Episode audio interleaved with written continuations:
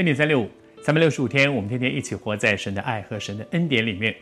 我们花了几个月的时间，我们一点一点的来看圣经在创世纪里面有关于约瑟他的人生。我们说他是一个逐梦的人，而他一生所完成的那个梦，不是他自己想象出来的，是神对他生命的计划。神对你的生命也有一个计划，愿主的旨意行在你的身上，如同在天上一样，那就是祝福。你就知道你的一生就是有价值的。你知道我们这个被造出来的人，造物主对我的一生有一个计划，而我这一生完成了这个计划，这叫做价值。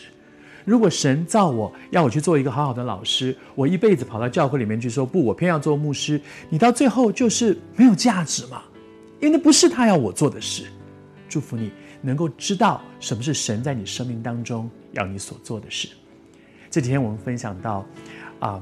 约瑟重新和他的家人能够相见，而在这个相见的过程当中，享受很大的喜乐，当然也有很多的感慨。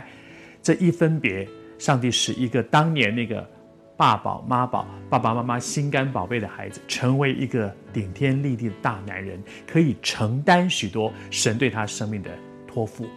而在雅各，也就是约瑟的父亲晚年的时候，他在晚年时候跟约瑟交代。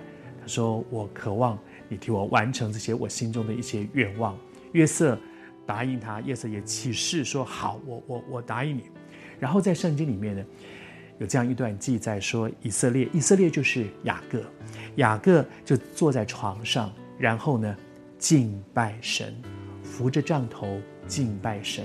他有一个杖，他坐在床上扶着那个杖头敬拜神。一个年纪很大的人了，可是。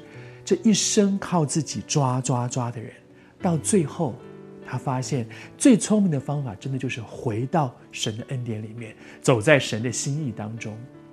我在看创世纪里面啊，有关雅各这个人，我真的觉得好像一匹野马，他是一匹烈马，一匹野马，一匹千里马。你知道，越是聪明的，越是能干的，越是有力量的，越容易靠自己，因为他觉得我行啊。